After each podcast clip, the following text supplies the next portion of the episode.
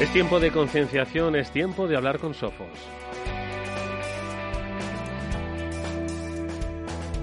Y lo hacemos con un gran especialista de la compañía, él es Iván Mateos, al que es un placer saludarle. Iván, ¿qué tal? ¿Cómo estás? Bienvenido. Hola, buenas tardes Edu, buenas tardes Pablo, Mónica, ¿cómo estáis? Bueno, pues eh, deseando que nos ayudes a profundizar en temas que, como hemos dicho, quizás ya conozcamos, pero siempre es bueno insistir en ello, porque es la historia de nunca acabar. Por mucho que hablemos de ello, nunca van a terminar. Y es un poco quizás eh, la vía de entrada hoy de nuestro tiempo de concienciación eh, sobre ciberseguridad eh, con Sofos. Iván, ¿por qué es la historia de nunca acabar?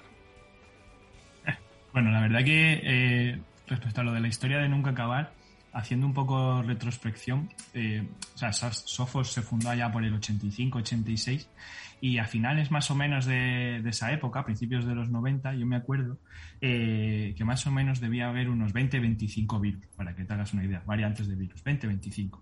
Y ahí ya se decía que las compañías de antivirus que, tenían mucho trabajo, porque, claro, que había ya 25 virus diferentes y que, y que si daban abasto.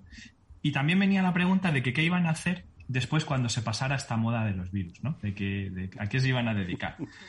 Yo creo que hace ni 10 años ya contábamos unos cientos de miles de variantes y, a día de hoy pues es que es incontable el número. Al final eh, se genera tanta cantidad, tanta variedad y, tan de una forma tan rápida que, de, hecho se ha dejado hablar un poco y de atacar mediante variantes y de, ir por ese camino y se ha empezado a hablar pues de comportamientos, de técnicas que hablamos muchas veces, de intentar tirar por el camino del medio para, para poder devolver esa efectividad a las defensas, ¿no? Porque al final esa historia yo creo que va a durar mucho tiempo. La historia del cibermundo, de, de, los ciberataques, del malware, de, de, todo lo que tiene que ver con que alguien con no buenas intenciones saque un rédito de hacia dónde va el mundo, ¿no? Yo creo que eso no se va a acabar nunca.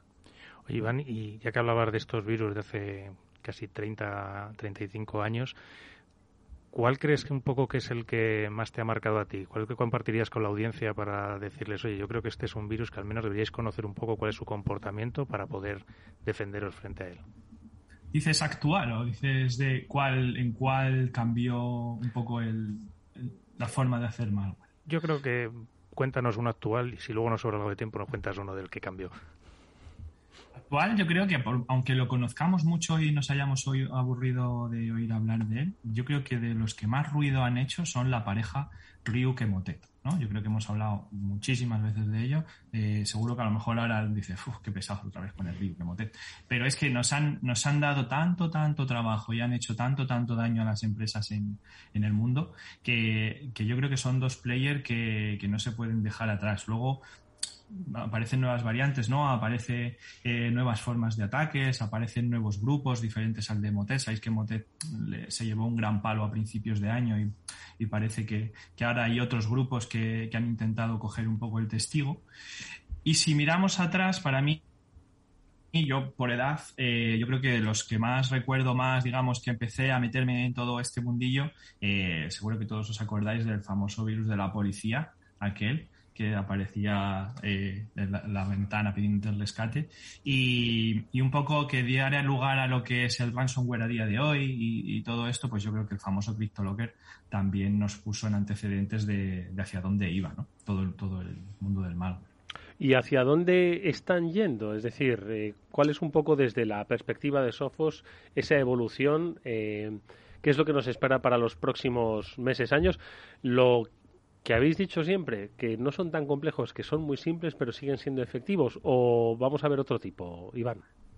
Bueno, pues hay de todo. Mm, habéis hablado antes de la cadena de suministro, ahora os voy a comentar también alguna cosa por ahí. Siempre se habla mucho del ransomware. El ransomware al final es como el, el que sale en los titulares, ¿no? Por, por lo llamativo de, de, que se piden rescates y de que hay empresas que tienen que cerrar porque pierden todos sus datos. Pero muchas veces hay otros, vuelvo a repetir, jugadores que, que se aprovechan también de esa fama de, de, otros ataques, ¿no? Al final, esto forma parte un, un, complejo organizado, pues, de, organizaciones. Pues hay quien se dedica a crear malware, hay quien se dedica a mejorar malware, hay quien se dedica a distribuirlo, hay quien se dedica solo a la pura parte de extorsión.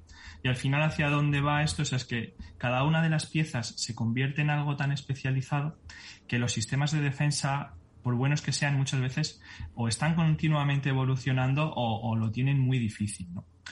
De hecho, por eso aparecen todos estos servicios de respuesta ante incidentes y de, plan B, ¿no? De como decía antes Pablo, de eh, mm, preocúpate de tener tu backup, preocúpate de tener tu sistema de respuesta ante incidentes porque el ataque eh, lo vas a tener.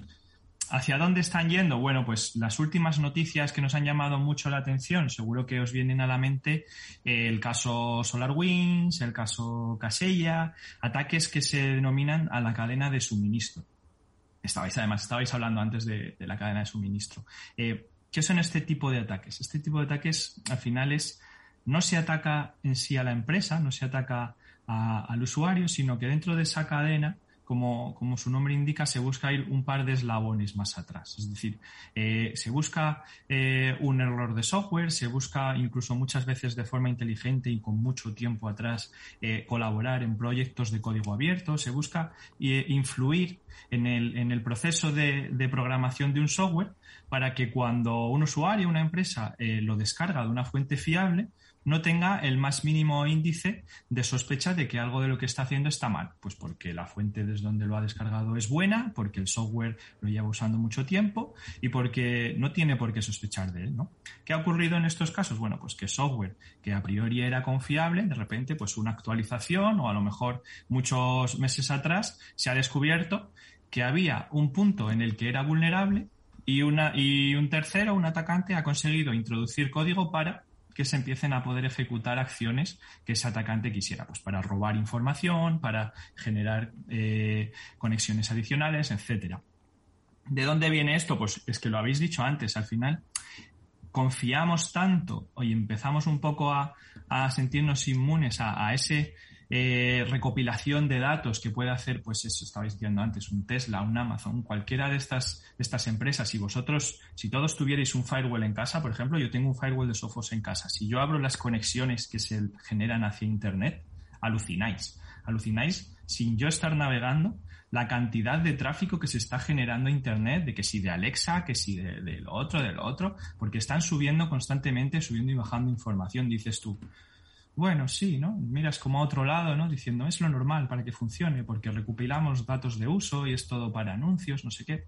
Bueno, al final nos acostumbramos y, lo que ocurre de ese acostumbrarse, y pasa mucho en seguridad cuando te acostumbras a, ver alertas o cuando te acostumbras a comportamientos, es que de ahí vienen los riesgos.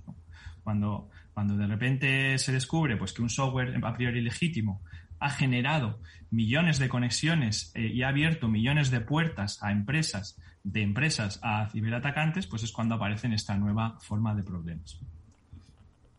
Iván, has hablado de muchos tipos de problemas, como estabas diciendo ahora, de retos y de muchos desafíos ¿no? para las empresas, ataques muy sofisticados y que además han ido cambiando en el tiempo, como nos has contado, han evolucionado mucho. ¿no? En el caso de las compañías es importante que, prueben, que testen sus defensas y una de las opciones para ello es realizar ejercicios de Red Team, de Blue Team, poner al límite, por decirlo así, los mecanismos poniéndose en el lugar incluso de los malos. ¿no? ¿Qué opinas de este tipo de técnicas? Claro, al final, eh, pues seguro que habéis hablado muchas veces y que Pablo sabe mucho de esto de los Blue Team y de los, y los Red Team, ¿no? Al final, para que la audiencia sepa, por sí, para, para los nuevos, para que sepan qué es esto de un Red Team o un Blue Team, al final, esto viene, viene de aquellos videojuegos que jugaban, del, Halo y todos estos, donde había el equipo de los rojos, que era el que atacaba, y el equipo de los azules, que era el que defendía, ¿no? Pues en un sistema de, en una estrategia de ciberseguridad, estamos acostumbrados a que siempre haya solo la parte del equipo azul, ¿no? La parte del equipo que solo defiende, que se pone a, buscar puntos por donde le pueden entrar y defiende.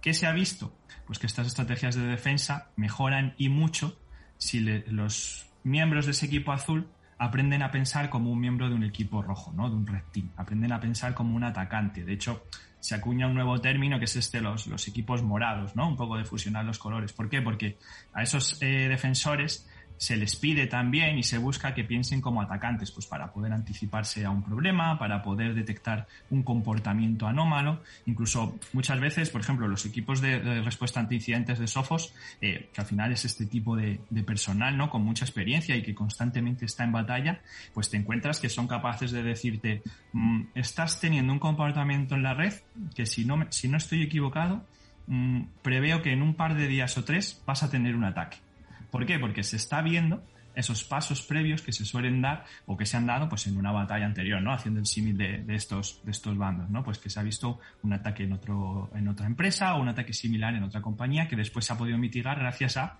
tener esa experiencia. Bueno, pues eh, yo creo que ha quedado muy claro que debemos tomar conciencia, que no debemos bajar la guardia, que debemos conocer a nuestro atacante. Son muchos los deberes que tenemos, pero si eh, mostramos interés, especialistas existen, como es el caso de Sofos, que nos va a ayudar a tomar conciencia sobre la importancia de sentirse seguros y nunca bajar la guardia, porque, amigos, desde que se creó el primer virus, esta va a ser la historia interminable, la historia de nunca acabar. Podéis seguir, por supuesto, todos estos consejos de Sofos a través de su blog, en el que vais a encontrar buenas reflexiones, news.sofos.com barra es guion es y siguiendo, por supuesto, a la compañía en redes sociales. En este mes de la concienciación en ciberseguridad. Pero, Iván, el mes que debemos tener los 12 correspondientes del año, ¿verdad?